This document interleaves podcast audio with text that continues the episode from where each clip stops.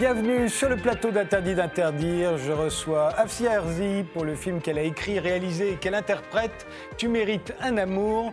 Franck Maubert qui publie avec Bacon à l'occasion de l'exposition Bacon en toutes lettres au Centre Pompidou.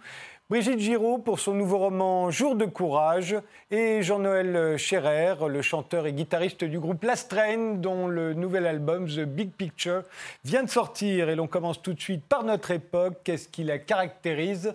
Nos invités répondent en images. Jean-Noël Scherer, vous avez choisi trois images. Hein. Vous, elles montrent la même chose, hein, On peut les voir, voilà. C'est ce que vous voyez quand vous êtes sur scène. c'est ça. Non, mais c'est assez, euh, assez parlant, effectivement. C'est la la présence des téléphones, la présence des téléphones partout, tout le temps, même, euh, même dans les salles de concert. Bon, effectivement, là, c'est mon point de vue en tant que musicien sur scène, mais, euh, mais aussi en tant qu'amateur de concert euh, d'ailleurs. Mais ça fait, ça fait poser plein de questions, quoi. D'ailleurs, l'utilité, la, la, nécessité de ce téléphone, de capter, de faire une, une, vraie, une vraie barrière, un vrai rempart, en fait, entre le public et l'artiste. Ça, ça remet en question aussi la ouais, la, la, notion un peu unique, euh, unique d'un concert, la, spontanéité d'un concert aussi. Donc, euh, donc c'est vrai. Ça bouche la vue surtout. Ouais, ouais, tout simplement, tout simplement. Mais en fait, c'est d'une logique sans précédent. En fait, on vient à un concert, on paye un ticket, on vient pour le voir, pour vivre un moment tous ensemble, pour communier tous ensemble. Et puis c'est vrai que généralement, on se retrouve face à des armées de téléphones. Alors il y a des artistes qui ont qui ont joué le jeu. En fait, ouais, effectivement, Jack White, par exemple, avec les Raconteurs, ou euh, là, plus récemment Florence Foresti, Madonna, et tout ça, qui, qui essayent de, de, mettre en place des solutions. Il y en a qui, qui, qui existent. C'est des petites pochettes, en fait, qu'on remet à l'entrée au moment où on se fait scanner son concert. Une petite pochette, on met son téléphone en mode avion dedans, et en fait, elle est scellée. Et on peut l'ouvrir seulement grâce à l'aide de, ben, de, la personne qui, l'a scellée à la sortie Donc du concert. Donc, à la sortie du concert. C'est ça. Mais je trouve ça assez, assez intéressant plutôt que, plutôt que d'autres solutions plus radicales ou quoi. Mais, mais je trouve que c'est, euh, ça, ça fait poser plein de questions et que c'est, ça pourrait être pour le mieux des concerts. Brigitte Giraud, les images d'un autodafé. Ah oui, hein. c'est un autodafé. Il faut dire qu'il y a un autodafé qui est. Euh, votre roman, dont on parlera tout à l'heure, tourne autour d'un autodafé. Tourne autour des, des autodafés nazis de, de, de Maître entre trois. Mais en même temps, si j'ai choisi une image d'autodafé pour parler de l'époque contemporaine, c'est que, hélas, le plus jamais ça ne veut pas dire grand-chose, comme on sait, puisqu'ont été perpétrés il n'y a pas très longtemps des autodafés en Pologne qui ont euh, détruit des livres de Harry Potter, de Twilight, des masques africains, mhm. des objets. Ce n'est pas une image de cet autodafé. Non, non, ce n'est pas, pas cet autodafé-là. Et puis plus récemment, euh, en Turquie, euh, plusieurs centaines de milliers de livres d'opposants de Erdogan ont été brûlés. ce qui veut dire que 33, 2019, Cela dit, euh, on, même, on, même on, s'arrête sur les autodafés parce que ça brûle. Oui, parce que c'est toujours visible. On fait des livres interdits, y compris chez nous en France, euh, et, on trouve ça normal. Donc, et euh, il y, avait le film de Truffaut, Fahrenheit. Oui, mais qui était une science-fiction. Oui, mais, mais enfin. on va voir vos images à vous. Franck Maubert oui, c'est un dessin de, mon ami euh, Pierre Le qui est décédé il y a une semaine. Oui, qui vient de disparaître. Voilà, qui était mon meilleur ami. Et c'est intéressant parce qu'il a fixé justement des images d'hier, d'un monde qui disparaît et qui condamnait un peu celui d'aujourd'hui. Il n'avait pas d'ordinateur, etc. Donc. Euh, il avait souvent illustré des textes de Modiano, et ils allaient très bien ensemble d'ailleurs. Tout à fait, ils ont écrit deux, enfin lui a dessiné deux livres que Patrick Modiano a écrit, euh, Mémorilène et Poupée blonde. Celui-ci, ce dessin-là aurait pu être euh, pour illustrer un. Ouais, c'était un bar qui s'appelait le, le Bar, euh, c'était boulevard Malzerbe, où on allait de temps en temps, maintenant il n'existe plus.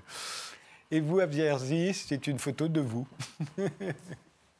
C'est ah. une photo qui est, très importante dans le film. Oui, oui, parce que bon, le, film part d'amour, des rapports amoureux, des rapports entre les hommes et les femmes, et euh, aussi de voilà cette nouvelle génération qui cherche l'amour euh, sur Internet. Aussi. Oui. Mais pas seulement. Pas seulement, ouais. Sur les réseaux sociaux, ouais. Internet, les réseaux sociaux et, et non, voilà, c'est notre époque où le, les rapports amoureux sont différents, euh, les rapports au corps les rencontres aussi. Et à la photo. Et à la photo, oui. à la photo, ça mm. c'est sûr.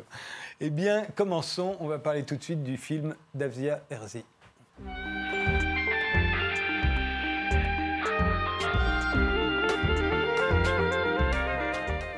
Alors, en tant qu'actrice, à vous avez déjà une bonne trentaine de films au compteur, hein, depuis La graine et le mulet. Euh, votre premier film, c'était il y a 12 ans maintenant, film d'Abdelatif euh, Keshish, qui vous avait révélé au grand public et qui vous avait valu le César euh, du meilleur espoir féminin. Vous avez tenu vos promesses.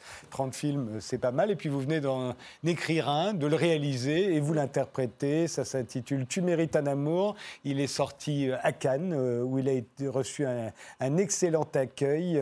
Euh, avant qu'on envoie la, bande-annonce, je voudrais dire que euh, ce film, vous l'avez produit avec votre argent. C'est ça. Je veux saluer ça, c'est vous tirer un coup de chapeau parce que ça n'arrive jamais. Plus personne ne met son argent dans un film, dirait-on. Mais surtout, vous êtes la seule en France qui mérite vraiment d'être appelée productrice indépendante. Ah Il y a plein de producteurs qui disent qu'ils sont indépendants. C'est faux. Vous êtes, à ma connaissance, la seule. Oui, 100%. Donc pas d'aide, rien que vos économies. Oui, rien du tout. 1000 euros au début, voilà. Et c'était un challenge artistique. Euh, j'avais envie de, de relever ce challenge depuis longtemps, sans demander d'aide. Vraiment, c'était une volonté de ma part de euh, justement réunir euh, voilà, un, groupe, euh, des, gens passionnés.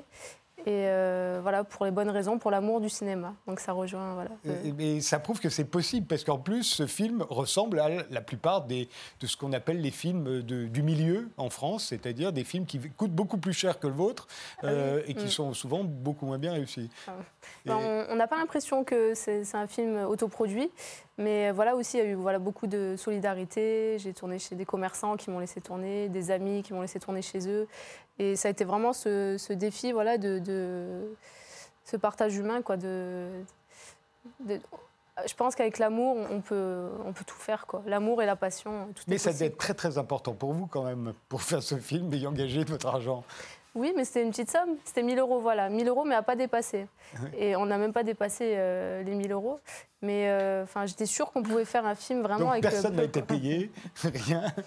Personne n'a été payé, mais voilà, j'ai promis que si le film après se, vendait, j'allais payer les gens. Et c'est ce qui s'est passé.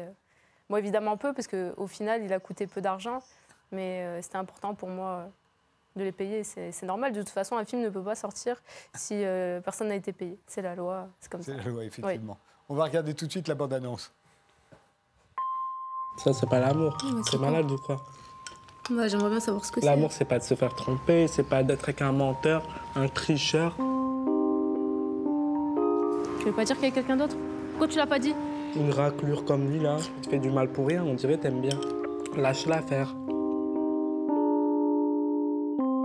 Donc je sais que t'as besoin de temps et je pense que j'en ai besoin aussi. Je vais partir en Bolivie, voilà, pendant trois semaines. Le vrai truc, c'est que tu l'oublies, c'est con à dire, hein, et que tu tombes amoureuse ailleurs.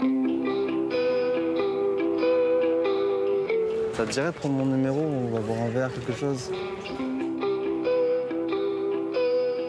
T'as déjà été amoureuse? Ah bah oui. Comment tu le sais?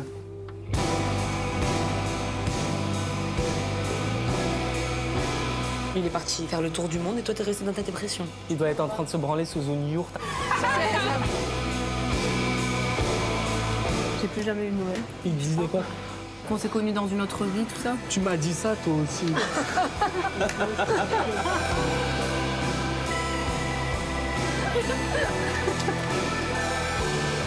J'ai envie qu'on se remette ensemble. Je t'aime encore. C'est pas facile. Hein. Je suis pas toi, moi.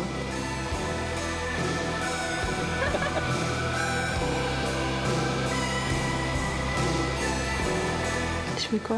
Rien.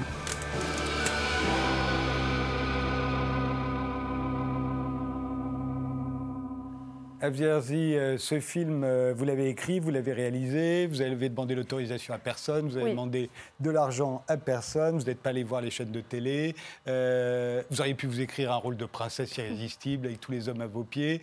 vous avez préféré vous écrire le rôle d'une femme trompée, quittée, vaincue. Pourquoi? Pourquoi? Parce que euh, bah, au début, je voulais pas jouer, mais vu qu'il a été autoproduit, euh, à un moment donné, je me suis dit voilà sur qui tu vas pouvoir compter si ça s'éternise? Donc je me suis dit lance-toi et j'avais pas de pression financière, de producteur, rien du tout. Donc euh, j'y suis allée vraiment tranquillement. Et non, mais j'avais envie de parler de la réalité, voilà, de, la vraie vie, de la rupture amoureuse, du deuil amoureux, de l'infidélité, enfin, du rapport à la fidélité, l'infidélité, des rapports entre les hommes et les femmes, de l'incompréhension des hommes, enfin plein, plein de sujets. Quoi. Et alors, euh, euh, c'est c'est vraiment sur la fin d'une histoire d'amour. Oui. Elle a été trompée, euh, elle est quittée, euh, et, elle va, et elle, et elle ne l'accepte pas. Elle n'accepte pas de tourner la page. Non. Or, ça- on n'arrête pas de nous dire, à la différence du temps de nos parents ou de nos arrière-grands-parents, on n'arrête pas de nous dire que les histoires d'amour sont faites pour se terminer, qu'elles ne durent pas éternellement, que la vie est trop longue, etc. etc. On devrait être habitué, avoir Mm. compris qu'à un moment, ça se termine et il faut passer à autre chose. Elle, non. Pourquoi non, elle est, dans le déni, elle n'a pas fait le deuil. Elle n'a pas fait le deuil. et- comme on dit, le cœur a ses raisons que la raison ne connaît pas. Et je pense que c'est vrai, oui, elle n'a pas fait le deuil. Elle ne comprend pas, en fait. Et je pense que dans ce genre de situation, à part nous-mêmes, euh, on ne peut pas s'en sortir. On ne peut pas s'en sortir euh, tout seul, quoi. Enfin, c'est pas possible. Alors, elle a, un conseiller homo meilleur ami qu'on voit, euh, qui est très drôle, qu'on voit dans la, bande-annonce. Euh, elle va voir un marabout, elle fait des rencontres, euh, elle va sur Tinder, elle prend des amants, elle, ça donne même au, libertinage. Elle devrait s'en sortir assez vite quand même. Bah, elle essaye de soigner son cœur, mais elle n'y arrive pas. Et justement, en multipliant ces expériences-là. Et au moment où elle comprend que voilà, c'est pas ça qui l'aidera, il revient dans sa vie. Oui, Voilà. et elle devrait lui rigoler au nez, et elle lui rigole pas au nez. Non, elle n'y arrive pas. Elle aimerait, mais voilà, elle n'arrive pas. C'est- C'est plus fort qu'elle. Je pense que le, on n'arrive pas à contrôler son cœur, de toute façon. Enfin, en même temps, ce scénario, il est né vraiment d'une longue enquête. hein. J'ai vraiment voilà, enquêté autour oui, de c'est moi. pas que vous, vous voulez dire. Non, c'est- oui, c'est inspiré de vraiment plein plein de choses. Et quand je me suis rendu compte que, que ce qui nous rapprochait tous, au final, c'était ça, je me suis dit, il faut en faire un film. Et c'est vrai qu'on passe tous par... euh, Mais comment vous expliquez, parce qu'on a quand même beaucoup évolué par rapport à nos grands-parents ou nos arrière-grands-parents, la fidélité n'a plus le même sens aujourd'hui qu'elle l'avait autrefois. bah, justement, Euh, avec les réseaux sociaux, les on se mariait vierge, ouais. on ne se marie plus Mm. vierge, euh, on restait ensemble toute la vie, on, on divorçait pratiquement jamais. Aujourd'hui, on sait ce qui arrive, euh, c'est quasiment l'inverse. Ouais. Comment expliquer qu'on est toujours à ce point arc-bouté sur la fidélité? C'est-à-dire que la raison pour laquelle elle, euh, elle se sépare euh, euh, de, de son petit ami dès le début, c'est parce qu'il l'a trompée. C'est ça. Et, euh, et- ça reste une obsession alors qu'on est dans une espèce de folie sexuelle. Mm. Euh, et d'ailleurs, tout ce qui lui arrive par la suite, on voit bien à quel point tout est permis et qu'elle-même se permet tout. Euh, et néanmoins, on est là à dire je veux pas que tu me trompes, je veux que tu penses qu'à moi, que tu ne regardes que moi, que tu ne touches que moi. C'est ça, c'est incompréhensible. Je pense qu'on. Et justement, dans le film, j'ai pas voulu juger euh, tous ces personnages-là. Je pense que c'est incompréhensible. Quand on est voilà, trompé, je pense que voilà, il y a, il y a de enfin, l'ego est touché et c'est c'est difficile de- de- d'accepter ça. D'accepter la trahison, quoi. Brigitte Giraud, vous avez une explication sur ce mystère? Pourquoi on ne bouge pas là-dessus? Je sais pas, moi je trouve que c'est complètement compréhensible, au contraire. Euh, voilà, l'idée de, de- de- de l'amour est quelque chose qui D'exclusif, rend, qui rend pas forcément exclusif, mais c'est quelque chose qui rend fou. Mm. J'avais publié il y a quelques années un, un petit recueil de nouvelles qui s'appelle L'amour est très surestimé, Oui. dont j'avais j'avais emprunté le titre à, à une chanson de Dominique A. C'est 11 nouvelles qui parlent de la fin de l'amour et qui, qui parlent exactement de, de tous ces moments-là et des petits arrangements qu'on fait avec soi-même pour euh, se mentir, pour se faire croire que c'est pas grave et, euh, et de voir de quelle folie on est capable quand on souffre. Ça rend totalement fou. Je crois qu'il y a un essai qui vient de paraître, je sais plus le nom de la, de la personne, qui reconnaît véritablement les ravages commis par les histoires d'amour qui se finissent mal et les deuils impossibles. En même temps, c'est ce qui a permis tellement de livres, de chansons, de Ouais. films. C'est éternel. etc., Depuis la nuit des temps. Il ne faut surtout pas les supprimer parce que sinon, ça nous manquerait sûrement. En tout cas, euh, alors en plus, aujourd'hui, la, la fin d'un amour, c'est encore plus pénible parce qu'on peut continuer d'espionner l'autre. C'est ça, Hein maintenant, avec Internet, les réseaux sociaux, le téléphone portable, c'est compliqué, quoi. Donc elle Avant sait encore, ce on qu'il fait, coupé, elle quoi. continue de savoir ce qu'il fait. Si elle veut le savoir, elle peut C'est le savoir. Elle sait ce qu'il fait, elle fouille, elle cherche, euh, voilà, elle est obsédée et euh, elle n'arrive pas à passer à autre chose. Ouais. Et en même temps, c'est assez drôle. C'est-à-dire qu'elle est, elle est drôle, elle a une vie assez drôle, les gens autour d'elle sont assez drôles.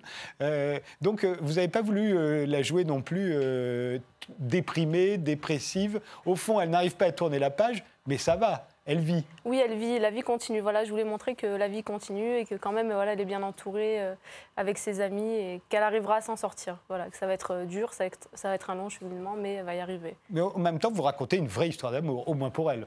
Oui, Lui, ouais, voilà, peut-être de qu'il l'a jamais côté. aimé, on n'en sait rien, ou il l'aime à sa façon, peu importe. Mais elle, elle, est, elle vit une vraie histoire d'amour, c'est pas donné oui. à tout le monde. Mais elle est toute seule un peu, parce que c'est vrai que j'ai voulu. euh, c'est pour ça que j'ai voulu le, le faire de son point de vue à elle, pour que le spectateur se dise mais qu'est-ce que qu'est-ce que tu fais quoi? Et souvent, dans, enfin, lors de projections, voilà, il y a des, des gens qui réagissaient euh, au moment où il revient et qui disaient non, on n'y va pas.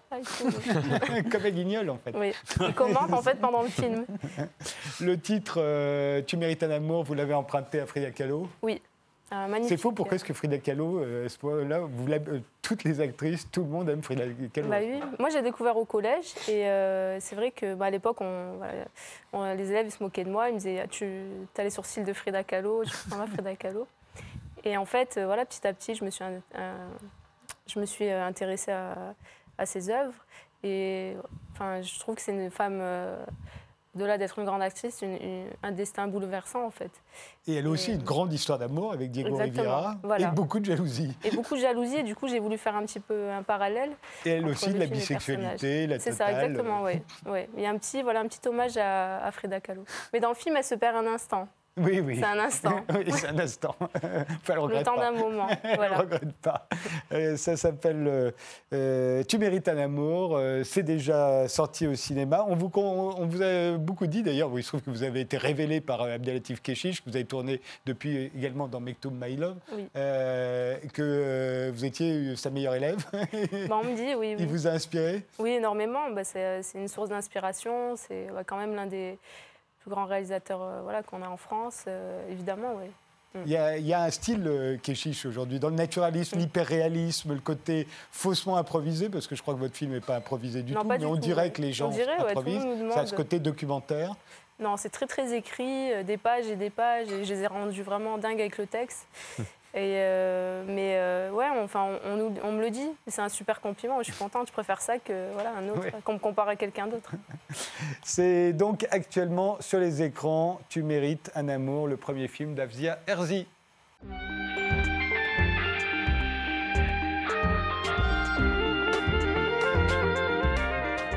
Franck Maubert, vous avez été l'ami du peintre Francis Bacon, vous l'avez rencontré. euh, Oui, enfin, la- l'ami, c'est toujours un peu Excessif. Non, non, je l'ai rencontré à plusieurs reprises et je l'ai suivi pendant, pendant une dizaine d'années, enfin pendant dix ans à peu près, oui. Et euh, je le voyais à Londres d'abord. Après, quand il venait à Paris, il me téléphonait le matin très très tôt, à 6h30 du matin. La première fois, j'ai cru que c'était une blague, un copain qui m'a- qui m'appelait en se faisant passer pour Bacon, avec l'accent anglais, puisqu'il avait cet accent charmant. Et puis, euh, non, on, a correspondu et on s'entendait très bien. Et c'était pas du tout la figure du monstre que Oui. Qu'on a euh, comme ça. Et Sans vous l'avez vu d'une façon beaucoup plus intime que la plupart des journalistes, des critiques d'art. Oui, bah, parce que je sais pas, le courant est passé entre nous, mais immédiatement, c'était assez. J'étais moi-même surpris, quoi. Mais il n'y avait pas du tout d'ambiguïté, je précise. parce que- Toujours est-il que vous, c'est Francis Bacon qu'on voit là. Ouais, voilà. On voit à quel point d'ailleurs il ressemble à ces tableaux. hein. Ah c'est bah, toujours lui qui le peint, hein, ce que Mais vous oui. dites dans votre livre. Mais oui, parce que en fait, quand ça, c'est quand il n'avait pas de modèle, ce qu'il m'expliquait. Il n'avait pas de modèle sous la main, donc il avait lui, quoi. Bon, et puis c'est vrai qu'il a une gueule un peu spéciale. hein. Alors il se trouve qu'il y a cette grande exposition Bacon en toutes lettres euh, au Centre Pompidou jusqu'à jusqu'au 20 janvier. Il y a un très beau catalogue qui est sorti. Euh, euh, on va pouvoir en profiter d'ailleurs pour regarder un certain nombre de toiles de Bacon qui figurent dans l'exposition le- ou dans le catalogue. Pendant qu'on parle. Alors, en fait, le, le thème quand même de l'exposition, c'est d'abord sur les, les 20 dernières années du peintre, hein, Ouais. de 71 à 92. Et en toutes lettres, Bacon en toutes lettres, parce que euh, Didier Ottinger, qui est le commissaire de l'exposition, a choisi de, de, de prendre des, des auteurs qui ont été les déclencheurs, en fait, de, des tableaux de Bacon. Bon, là, d'ailleurs, c'est Mi- Michel Léris qu'on voit. Oui, là. ce qui était son ami aussi. Qui était son ami, ami vous de Picasso. que, euh, il vous dit lui-même que ce qui l'inspire le plus, euh, il dit ce qui l'inspire, c'est l'excitation, mais ce qui l'inspire le plus, ce sont les textes, euh, La les poésie. livres qu'il lit. hein. Surtout la poésie, ce qu'on en, en anglais on appelle shorthand. Mm. Shorthand, c'est parce que c'est un concentré. euh, en quelques mots, en quelques lignes, en quelques vers, on a euh, une idée et ça lui donnait un déclic. Et il trouvait que la violence dans les vers, par exemple d'Eschyle, était plus fort que, même des images d'actualité. Euh, c'est vrai que dans la tragédie grecque, euh, on, on sait Alors, que... quand, on, quand on voit Bacon et qu'on ne le connaît pas, euh, souvent on n'aime pas d'ailleurs. Oui, On mais a c'est- une peinture qu'on a du mal à comprendre, Oui. qui est figurative sans vraiment l'être, Alors voilà. qui est toujours, toujours tragique, disloqué. Oui. euh, or, vous, vous aimez tout chez Bacon. Sa peinture, l'homme. Oui, j'aime l'homme et j'aime sa, sa peinture parce que c'est indissociable en fait. Mais il y a une grande violence. Alors pourquoi il emploie par exemple des, des couleurs, des grands aplats? Voilà, là c'est pas le cas, mais le tableau précédent c'était le cas. Mais des grands aplats de couleurs qui sont des fausses couleurs, comme là par exemple Voilà. c'est un rose violacé, etc. Euh, il trouvait que ces, ces artifices, ces couleurs artificielles qui n'étaient pas franches, donnaient plus, euh, permettaient d'arriver plus à la réalité qu'avec des couleurs franches. Et ça permettait de focaliser sur la figure qui est le, le centre du tableau. Et euh, donc c'était vraiment de, de- de- d'attirer justement vers la violence l'œil du spectateur. Ce qui se passe dans le tableau, on a toujours l'impression aussi qu'il il attendait le hasard, l'accident. Exactement. Alors, l'accident et le hasard, on en a beaucoup parlé parce que d'abord c'était un, un joueur, il allait jouer dans. D'ailleurs, je l'ai accompagné une, Vous le racontez, nuit. oui. Oui, je l'ai accompagné une nuit dans vraiment de- des trous perdus de Londres, dans des, des- des endroits où on jouait à, à la boule, à la roulette. Enfin, vraiment, c'était terrible. Où les, les types parlaient en accent cockney, ils étaient rougeaux, etc. Enfin, c'était vraiment le fin du. Fin, fin, fin de la nuit de Londres. Et, euh, mais c'est ce qu'il aimait. Et euh, le hasard, parce que euh, quand il peignait, il avait une idée, donc il pouvait partir d'un vers d'Eschyle, d'Eliot ou de Yeats ou de Shakespeare. Et, et à partir de là, il y avait l'accident du pinceau et il ne savait pas ce qu'il. Alors parfois, il, prenait de la peinture par terre et puis il terminait avec son ongle. Ce qui surprenait les, ses visiteurs, enfin qui Oui, pouvaient il, y a des, être- pa- il y a des tableaux dont il vous parle, il dit qu'il les a fait à l'ongle et avec la poussière, Oui, oui, oui, parce la avait- poussière de son atelier. Il m'avait raconté qu'il avait eu la visite de, de deux, de deux conservateurs de la tête galerie et qui étaient surpris, ils ne comprenaient pas ce que c'était comme matière. Et il leur a dit, mais c'est de la poussière. Alors les types, ils étaient comme ça. Voilà. Il était un peu offusqué d'ailleurs. Oui, oui, tout à fait, bien sûr, bien sûr. Et, et de même, il vous dit qu'il n'hésite pas parfois à utiliser de vieilles chaussettes plutôt qu'un pinceau. Oui, oui, oui. Notamment oui. pour ses aplats, peut-être. Oui, oui, bien sûr. qui- Il peut des vieilles chaussettes, des serpillères, n'importe quoi. Et il trouvait ça plus pratique, quoi. Et même des bombes, vous savez, autrefois, il y avait, je ne sais pas si ça existe encore, parce que maintenant, ça doit être interdit, mais les, les, les bombes euh, aérosols, quoi, des Ouais. choses comme ça, pour peindre. Et il se privait de rien. Alors, personne ne l'a vu peindre, justement. Et moi-même, je n'ai pas eu, pas eu ce privilège. Vous dites qu'il y a une personne qui Oui, l'aurait vu peindre, un jeune artiste marocain Oui. qui avait eu une aventure euh, Oui, à Tanger, ça. Quand il était qui l'aurait les- vu peindre. Sinon, personne. Voilà. Et euh, qui est un bon peintre d'ailleurs, et avec qui il avait une histoire. Donc euh, ce peintre aurait eu euh, le privilège de le voir peindre. Mais très peu de gens ont, visité, ont été dans son atelier, vous en faites partie, vous Quelques-uns quand même. atelier. Oui, oui, oui. Non, mais vous ne le voyez pas peindre. Non, quand j'y suis allé, d'ailleurs, il m'a ouvert. D'abord, j'étais très surpris qu'il ouvre la porte de l'atelier. J'en rêvais, mais il l'a fait. Et, euh, et, Il faut dire et- qu'il recevait beaucoup de- très peu de monde. hein. Oui, oui, oui, c'est ça, oui, oui. Et ben moi, j'ai mis trois ans à parvenir euh, chez lui, quoi. Enfin, ce qu'il me reçoit. Euh, et quand il a ouvert la porte, en fait, il y avait une toile qui était en route, enfin en plein travail. Et en fait, il m'a demandé de la retourner tout de suite. J'ai eu le temps de voir ce que c'était et de lui demander ce qu'il était en train de peindre. Et c'était un hommage à un torero mort au combat, si je puis dire. Et c'était d'après une poésie de Garcia Lorca. Voilà. Et euh, il a fait beaucoup de scènes de corrida. euh, Oui, mais parce que là, c'était pour s'inscrire dans le- son maître. C'est quand même une de ses sources d'inspiration, c'est tout de même Picasso. Et, et donc, euh, Picasso qui a peint les arènes, et puis il y a cet arrondi de l'arène qui est pratique, dans un, pour, pour, encore une fois, pour focaliser le regard. Voilà. Alors vous le, vous le décrivez très bien, euh, très élégant toujours. euh. Très soigné, oui, oui. Bah, il me disait. il- euh, Son mon- atelier était absolument dégueulasse. Ah, ben, c'était mais- carrément un chaos euh, total, un Mais lui, magma il de tirait à quatre poussière. épingles, Oui, parce qu'il me disait à mon âge, euh, il, fait, il faut être élégant, parce que sinon, ben, c'est-à-dire qu'il cherchait toujours à plaire quand même, parce qu'il cherchait à séduire. hein. C'était un homosexuel qui sortait dans les boîtes, tout ça, donc il, il voulait quand même séduire. Donc il voulait pas ressembler à son, au sol de son atelier. Et alors une particularité, c'est qu'il a les cheveux rouges. Et vous dites qu'il se, il se met du cirage. Oui, oui, oui, il prenait son... Et je l'ai vu faire, euh, juste avant d'aller au restaurant, il prenait une boîte de cirage roux, euh, à cajou et il se mettait ça sur ses cheveux, comme ça. Après, il en avait partout. Brigitte Giraud, vous aimez Bacon? J'ai appris à aimer euh, Bacon, oui. Oui, c'est pas facile Oui, hein, au début. Non, c'est ce que vous disiez, c'est pas facile au début, mais en même temps, on sent bien qu'il y a une, euh, un rapport au tourment qui est très littéraire, en fait. Rapport à la réalité distordue et qui va chercher les démons à l'intérieur euh, de, de chaque être humain. C'est Ouais. vraiment un- c'est comme, un- c'est comme un miroir que- qu'on n'a pas forcément envie de, de voir, de regarder en face. Dans ce qu'il voulait, c'était atteindre le système nerveux. C'était sa grande phrase. Ah. Donc, euh, Oui, mais les peintres se mettent toujours des. des, des, des- des- Oui, mais enfin, lui, il y parvient. Il y parvient parce que je- Jean-Noël Scherrer, euh, Bacon, non? Je découvre, je découvre. Absia ça doit être un Oui, choc. je connais, non ouais. C'est euh, Très poétique, ouais, moi j'aime beaucoup. J'aime beaucoup, ouais. Je trouve que c'est très poétique, enfin. Très beau. C'est une poésie Ouais. violente. hein. Ouais, Ouais, c'est violent, mais c'est c'est profond.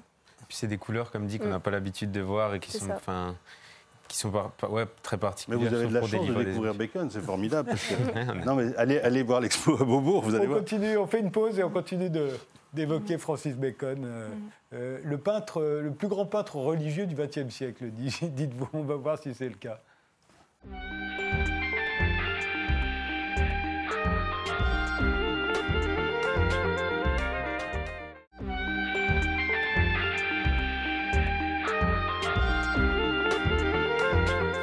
Mes invités sont aujourd'hui Afzia Herzi pour son film euh, Tu mérites un amour, Brigitte Giraud pour son nouveau roman Jour de courage, Jean-Noël Scherrer, le chanteur et guitariste du groupe Last Train dont le nouvel album The Big Picture vient de sortir, et Franck Maubert euh, avec qui l'on parle de Francis Bacon. Vous sortez euh, un livre avec Bacon chez Gallimard et puis a la grande expo Bacon en toutes lettres euh, actuellement au Centre Pompidou. Euh, je disais, vous, alors est-ce que vous citez Michel Léris ou est-ce que vous dites vous-même dans ce livre, je ne me souviens plus, euh, que Bacon a été le grand peintre religieux du XXe siècle Oui, oui, enfin, c'est-à-dire qu'il l'a dit à plusieurs personnes, dont Léris, dont David Silverster, qui était un peu la personne qui lui a, qui l'a aidé, qui a construit un peu son, sa pense, enfin son, son système de pensée. Quoi. Après, il ressassait beaucoup les phrases qu'il avait eues, la conversation assez longue sur plusieurs semaines avec son ami. euh, Mais il n'expliquait jamais sa peinture. Non, il, di- il disait il ne vaut mieux pas parler de peinture. D'ailleurs, on parlait d'un tas d'autres choses, mais pas de peinture. On parlait beaucoup de littérature, d'ailleurs. On parlait de Proust. Il était passionné par Proust. par. Alors c'est de la peinture religieuse, euh, la peinture de Bacon? Euh, Oui, enfin, religieuse, je dirais plutôt sacrée, en fait. Je pense qu'on atteint le sacré. Bon, D'ailleurs, il s'est fait connaître ses premières toiles, c'est des triptyques. Euh, donc, on- forcément, on est dans le religieux, mais il le traite d'une manière un peu sacrée. Quoi. Bon, là, on a un taureau, c'est différent, mais enfin, c'est aussi. sacré pour, euh, Oui, c'est sacré. la mort du taureau, elle est et- sacrée. Et, et c'est une condamnation à mort, évidemment. Donc, euh, on, re- on rejoint le même, euh, effectivement le même discours. Alors aujourd'hui ça se dit plus, mais à l'époque ça se disait encore. Tout à fait. Vous décrivez à un moment euh, une rencontre dans un restaurant, vous êtes en train de déjeuner ou de dîner avec Francis Bacon et tout à coup il y a David Hockney qui C'était un surgit. déjeuner, oui, un Voilà, restaurant et- qui s'appelle Bibendum. Oui. Et, et Hockney se précipite sur, euh, sur euh, Bacon et, euh, et lui fait, d'après ce que Bacon vous dit, ensuite toujours le même sketch. Oui, oui. Racontez le sketch. Non, non, c'est parce que. Donc, Hockney, qui est peintre lui aussi, on a vu une grande que- exposition récemment. Ses piscines ont été adorées par tout le monde. Oui, oui, Bigger Splash. Ouais. Alors, non, Hockney, en fait, surgit comme ça, on était en train de déjeuner. Hockney surgit, moi je l'avais vu, mais il ne se souvenait pas du tout de moi. Enfin bref. Donc, euh, il se dirige vers Bacon et puis il lui fait tout un cinéma. Il lui dit Oh, mon pauvre, mon pauvre Francis, euh, mon pauvre Francis, la mort de Georges. Alors, Georges, c'est Georges Dyer qui s'est suicidé deux jours avant la, la grande exposition au Grand Palais à Paris en 71. La grande expo de Bacon. Il était son amant depuis de nombreuses années. Oui, oui, tout à fait. C'était un voyou que, que Bacon avait un peu embourgeoisé. Quoi. Voilà. Ouais. Et, et donc. euh, Et il donc- suicide à Paris euh, d'une façon assez sordide. ah ben, il se suicide. C'était l'époque où il y avait encore des. C'était à l'hôtel des, des Saints-Pères, rue des Saints-Pères, et où il y avait encore les- des chasses d'eau avec des tirettes, là, hein, Avec une chaînette, chaîne. là, voilà. Il se pend à la chaîne. Voilà. Et, et après, donc, il l'a peint plusieurs fois, à plusieurs reprises, donc sur la, la- la- la- carrément la tête dans, les, dans la cuvette des toilettes. quoi, voilà. Mais alors, ce qui est drôle, si l'on peut dire, euh, c'est que Hockney le prend dans ses bras, le Oui, oui, plaint oui, alors pour la disparition de. Georges, Et après- alors que ça fait 20 ans. Oui, oui, oui, euh, oui, au moment où il, euh, oui, oui, ça et faisait que- 20 et ans qu'il que mort. Bacon lui dit qu'à chaque fois qu'il le voit, il lui refait Il le même refait le même numéro. C'était un jeu entre eux, quoi. En fait, bon. euh, et donc, ils étaient complices l'un et l'autre de ce jeu. Oui, d'une certaine manière. enfin, Bah, moi, moi, j'étais au milieu, j'étais un peu. Comment il dépensait son argent, Bacon? Alors, il, Parce que il- c'est quand même un peintre. euh, alors, il se il- à l'époque, quand je l'ai rencontré, c'était déjà le peintre vivant le plus cher. Ouais. Mais euh, en fait, il se foutait complètement de l'argent. Il était extrêmement généreux. Euh, c'était un grand seigneur. Il adorait les, les grands vins. le- il était très dispendieux dans les restaurants. Bon, il, payait des tournées aussi. Ah oui, oui, tout. Ah oui, non, alors, dans- moi, je l'ai vu faire euh, dans des bars à Londres, où à la fin, avant de partir, où en plus, il s'était fait insulter euh, par les, les types qui étaient là, qui étaient des copains homosexuels. Et alors, il- il partait, il jetait des billets, il sortait de ses poches de sa veste des billets, des liasses de billets. Et puis hop, et alors tout le monde se précipitait, même des gens inconnus qui étaient là, qui ne le connaissaient pas. Ils- Moi, je ne l'ai pas fait, j'étais avec lui, mais sinon, j'aurais peut-être fait. mais- Et, et- et- et il jouait beaucoup au casino. alors, gagne- il jouait au, au- il- il casino. gagnait non, parce qu'on perd tout, on finit toujours par perdre au casino. Mais, et, et je l'ai vu aussi la nuit dans Londres sortir d'un papier, d'un d'un journal qu'il avait sous le bras, des liasses de billets qu'il distribuait à des inconnus, qui étaient très surpris, évidemment. Et, je lui demandais pourquoi il vivait dans cet appartement qui était tout petit. C'était un deux pièces vraiment euh, minuscule où, fra- franchement, il n'y avait, rien de, dispendieux et de luxueux, tout le contraire. Et en fait, euh, il me disait, il avait un petit ami que je ne connaissais pas, il me dit, je l'ai installé dans un appartement très bourgeois, avec des grands rideaux brodés en or, etc. Mais je n'y vais jamais. Euh, dernier point, euh, puisqu'ensuite on va parler d'homosexualité à propos du roman de, de, de Brigitte Giraud. Il avait un père militaire, éleveur de chevaux, extrêmement dur, euh, Oui. qu'il fouettait, qui le faisait fouetter par ses palefreniers, Bah, et qui a fini par le virer de la maison. Bah, C'est-à-dire, c'est quand il a surpris son fils, le père, quand, quand il a surpris son fils en train de mettre les sous-vêtements de, de, de sa femme, enfin donc de la de sa mère. de sa mère, si on parle de Francis Bacon, euh, bah, il l'a il l'a foutu dehors. Et alors, il l'a confié à un oncle qui lui-même était homosexuel et qui l'a entraîné dans Berlin euh, de l'époque de l'Ange bleu. Quoi. Donc, c'était parce que Et en devenant son amant. et oui, oui, exactement. Effectivement. Euh, pour, euh, avec Bacon, pardon, avec Bacon, c'est le titre du livre euh, de Franck Maubert. Et puis il y a l'exposition et le catalogue de l'exposition qui est formidable. L'exposition, c'est Bacon en toutes lettres et c'est jusque, Au 20 janvier. jusqu'au 20 janvier 2020.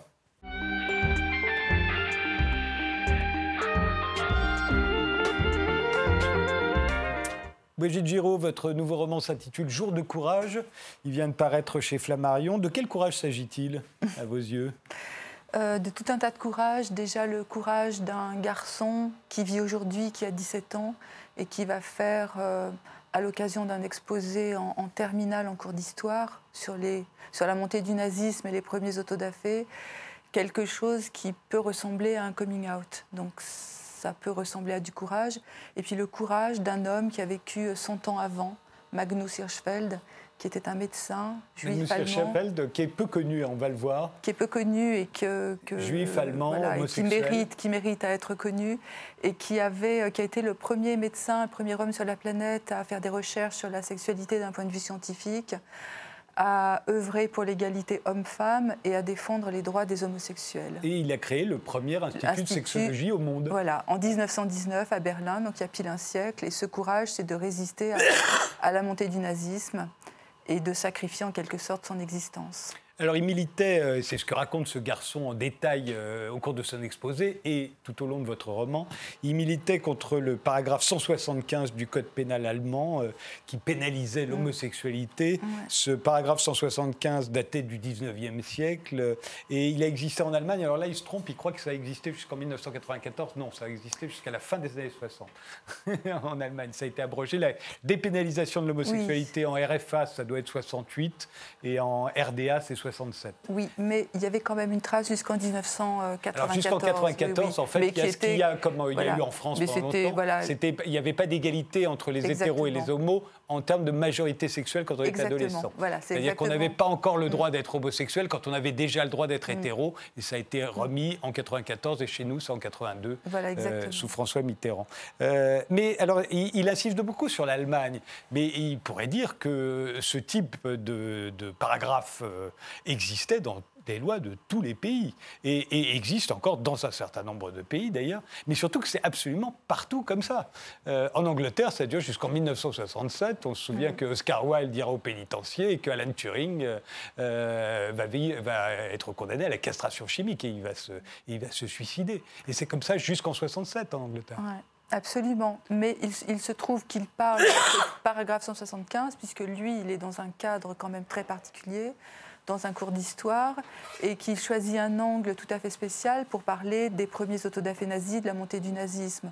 Donc, il, euh, euh, regarde de près la loi allemande, le contexte allemand, le contexte de cette époque, et euh, de temps en temps, il fait quelques digressions qui parlent de la façon dont on traite les homosexuels encore aujourd'hui dans différents pays du monde, que ce soit le Brésil, l'Iran, la Tchétchénie et, également ce qui est opposé aux homosexuels en termes de, soit de, homophobes ou paroles homophobes. Donc de temps en temps, il fait des digressions, de temps en temps, il dérape, ce qui va copieusement angoisser euh, l'enseignante qui est là et qui essaye de cadrer euh, cette heure d'exposé parce qu'il n'était pas du tout entendu qu'on allait parler de sexologie ou de théorie du troisième sexe Mais alors, pour en, rester cours un- d'histoire. pour en rester une seconde sur l'homosexualité, euh, est-ce que vous êtes posé la question et comment l'expliquez-vous? Pourquoi? Partout? Euh, et à l'exception presque de la France, puisque la France est la première à dépénaliser l'homosexualité, en- c'est pendant la Révolution française, en 1791. À partir de 1791, plus jamais un homme va être enfermé euh, en prison, euh, ni même arrêté. Alors arrêté, ça peut être, on peut trouver d'autres trucs, mais Ouais, en ouais. tout cas emprisonné parce qu'il est homosexuel ou parce qu'il s'est livré à l'homosexualité. On est les seuls, hein, sinon tout- la plupart des pays, ça va s'arrêter. À la, ça commence dans la fin des années 60 et puis ça dure. La Russie dépénalise en 94, mais les États-Unis dépénalisent dix ans plus tard, par exemple. Euh, euh, c'est- c'est- Comment vous l'expliquez ça? Pourquoi est-ce que partout on a voulu criminaliser l'homosexualité?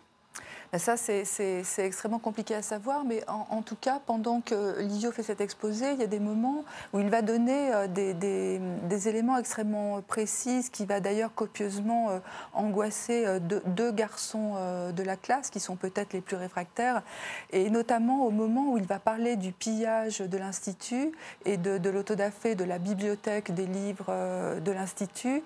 À ce moment-là, les nazis ont retrouvé des listes, les listes des patients du docteur Et sur ces listes, il y avait le nom de certains dignitaires nazis, ce qui veut bien dire que euh, le rapport à l'impossible, l'impossibilité d'admettre l'homosexualité pour certains hétérosexuels euh, se loge précisément dans cette idée-là, c'est-à-dire euh, ne pas reconnaître chez soi euh, ce qui- ou ne pas reconnaître chez l'autre euh, ce qui peut être un danger pour On soi-même. sait que l'un des Voilà. hauts dignitaires nazis qui a disparu avec la nuit, de, voilà. euh, la nuit des longs couteaux, c'est c'est Ernest Röhm, hein, qui était Voilà. très proche d'Hitler et qui était homosexuel. Il y en avait plein d'autres.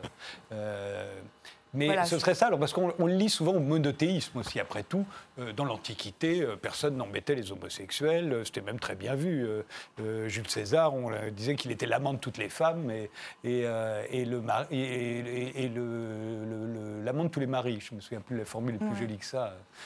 Après, il y a quelque chose aussi. Le mari qui de toutes est- les femmes et l'amant de tous les maris. Voilà.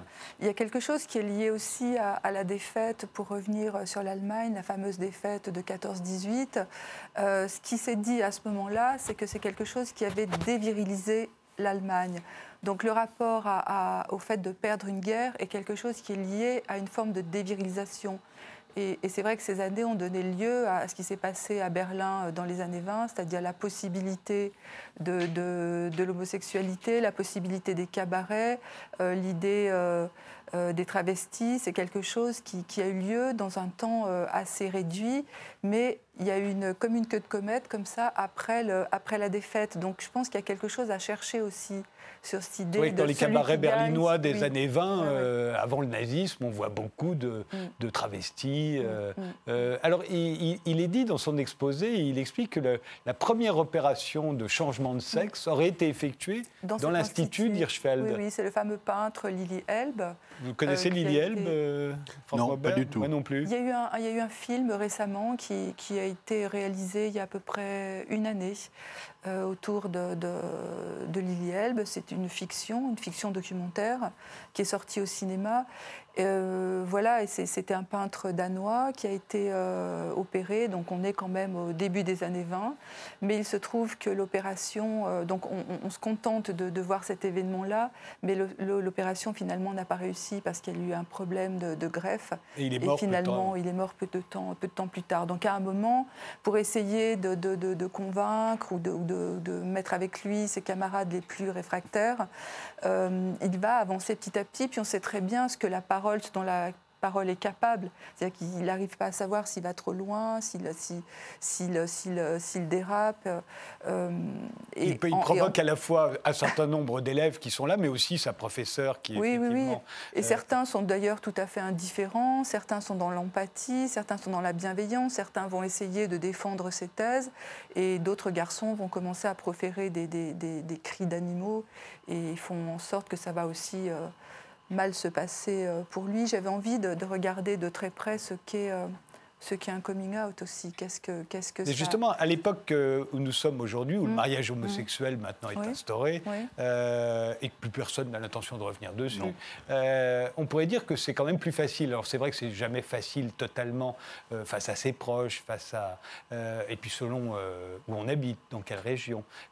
mais pourquoi est-ce que ce serait encore aussi dur? Qu'est-ce qui ferait, là encore, en dépit du fait que tous les discours officiels mmh. Mmh. sont à la totale mmh. tolérance, à l'égalité, euh, euh, l'homophobie est punie par la loi, euh, comment se fait-il que ce serait encore aussi compliqué et qu'il faudrait passer par des chemins aussi tortueux que lui et disparaître, puisque dès le début du livre, vous nous faites comprendre qu'il va disparaître. Après l'avoir fait, son exposé et cette espèce de coming out, il disparaît. Oui, parce Comme si c'était toujours aussi intolérable. Oui, parce que ce, ce qui va déclarer euh, finalement cette façon de, de, se révéler sans jamais dire je, sans jamais parler de lui. À aucun moment il ne parle de lui.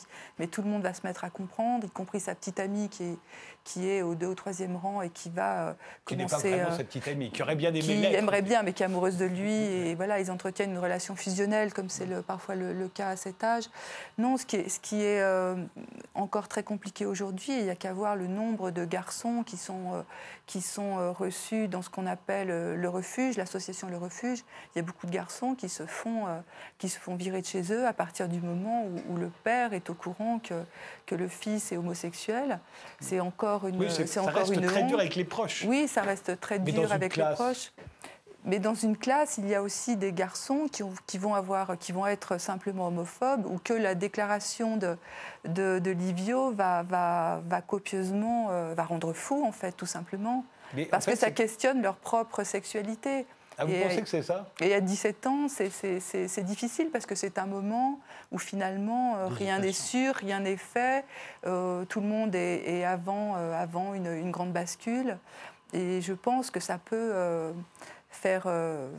voilà, ça peut révéler chez, chez d'autres garçons. Pour les filles, c'est plus facile, mais le rapport à la virilité chez les garçons est quelque chose qui est assez passionnant.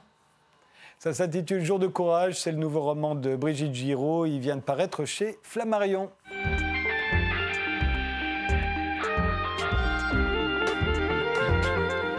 Jean-Noël Scherer, vous êtes le chanteur et le guitariste euh, du groupe Last Train, dont le nouvel album vient de sortir, euh, The Big Picture. Euh, vous êtes actuellement en tournée dans toute la France. Vous serez en concert à Paris au Trianon le 6 novembre.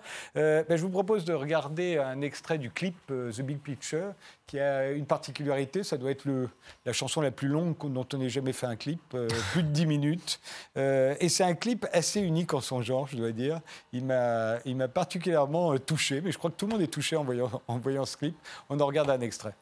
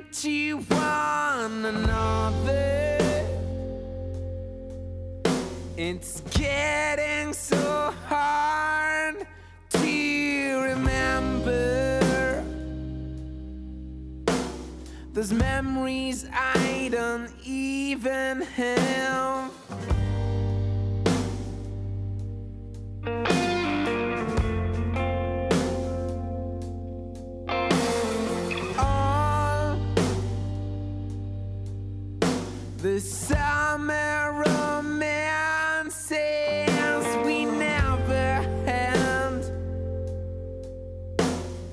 Every dance I never danced with her.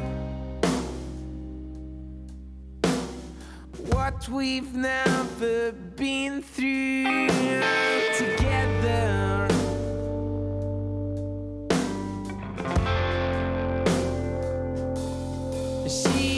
A woman.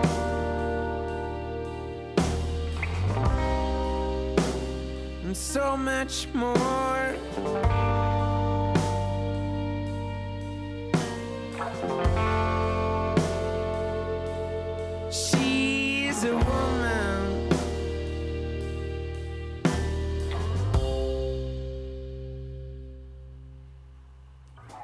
Vous êtes euh, quatre, euh, les membres de Last Train. On a l'impression, en regardant ça, que vous vous connaissez depuis véritablement l'enfance. Vous êtes alsaciens, tous les quatre. Euh, c'est bien vous, hein, les deux petits garçons au début. oui, il n'y a, pas- de- a mensonge. Puis c'était ce qu'on avait envie de montrer dans ce clip. D'ailleurs, je salue euh, Julien, mon meilleur ami et guitariste euh, du groupe, qui a réalisé le clip et qui a réalisé un bon nombre de nos clips. Euh, c'était l'idée. C'était l'idée euh, principale, c'était de, de montrer que en fait ça fait depuis toujours qu'on se connaît. Enfin, je pense qu'on a passé plus de temps sur Terre ensemble que, que sans. Et puis euh, du coup, ça donne des histoires qui sont, Alors, il qui sont plutôt merveilleuses. Il faut dire aussi que vous avez commencé par une tournée mondiale de pratiquement 250 concerts, y compris aux États-Unis et en Asie, avant même de sortir un disque. Ouais, ouais, en fait, il y, a- il y a plein de, de manières d'avancer quand on est quand on est musicien, et, et- et nous, on s'était dit que, en fait, ça partait d'un bon sens. En fait, on se disait que euh, plutôt que sortir un disque et aller chercher son public, on s'était dit qu'on pouvait aller chercher son public avant en tournée, et puis sortir un disque quand il y aurait des gens pour l'écouter. Ça nous paraissait logique, et puis on a eu la chance de euh, voilà, de, de voyager beaucoup, de travailler avec des, euh, des super personnes aussi. De faire Faut- beaucoup de premières parties, beaucoup de festivals, ce qui explique parfois le monde qu'il y a pour vous écouter. Euh, mais moi, ce qui m'a frappé en voyant euh, ce, ce film, outre le fait qu'on vous voit grandir euh, les uns avec les autres, tout en continuant de jouer, c'est c'est la puissance mythologique qu'il peut y avoir dans le rock, qui est une espèce d'éternel recommencement. J'imagine que tous les gestes qu'on vous voit faire, et répétés d'ailleurs, comme lever les guitares, etc., etc., sont des gestes que vous aviez vus chez vos prédécesseurs et, euh, et que vous avez repris à votre compte, comme il y en a qui, en vous voyant les faire, vont les reprendre à leur compte. Il y a une espèce de désir mimétique que je trouve dans le rock qui, constitue un puissant moteur. Euh, on fait les choses parce que les autres les ont faites avant nous. Et après tout, quand on a deux guitaristes, un bassiste et un batteur, euh, on sait qu'on on, on s'inscrit dans une tradition et que cette tradition se répète à l'infini. Bah oui, oui, enfin il faut être, euh, faut être euh, simple en fait. En fait, on a, on a deux guitares, une basse, une batterie. C'est quelque chose qui, euh, qui existe depuis toujours et C'est le classicisme pense, absolu euh, dans le rock. Pendant longtemps, c'est quelque chose d'un peu intemporel aussi, c'est-à-dire que ça existera toujours et ça fera toujours euh, du bien aux gens d'écouter une formation rock. Euh, Aujourd'hui, effectivement, c'est un long débat. Les musiques électroniques, le hip-hop, la trap qui prennent, qui prennent le Oui, dessus. mais bon, le rock sont- est toujours là. le rock est toujours là, il est intemporel, il est là et, et- et il provoquera toujours des émotions parce que c'est quelque chose de simple, d'organique, c'est des personnes qui jouent leur instrument. Et effectivement, euh, tu, tu parlais d'influence, sans doute de mimétisme par rapport à des. Oui, c'est-à-dire qu'en fait, tous les gestes qu'on vous voit faire, et on va, on va revoir un autre extrait du même clip parce qu'il est très très long, et, et tous les gestes qu'on vous voit faire là, on les a déjà vus avec d'autres. Et vous les aviez vus avant de le faire, Sans et, d'autres les referont après vous. Et ça tu continueras toujours. Bah, en même temps, on s'est rencontrés quand on avait 12 ans, donc on avait une culture musicale qui était euh, celle qu'on avait à 12 ans, et puis on a grandi et on a, on a forgé cette culture musicale ensemble. Nous, on appelle ça la, on appelle ça la puberté. musicale. En fait, on s'est filé des, des lives en fait à gauche à droite et on les matait ensemble, on les reproduisait ensemble. C'est le fait de tous les jeunes qui font du rock aujourd'hui et de tous ceux qui en ont fait hier, parce que ça fait quand même 60 ans que ça dure maintenant. Ouais, c'est pas, pas mal. On va regarder un autre extrait, toujours The Big Picture, c'est un peu plus loin, puisque le clip dure plus de 10 minutes. Euh, on vous écoute et on vous regarde.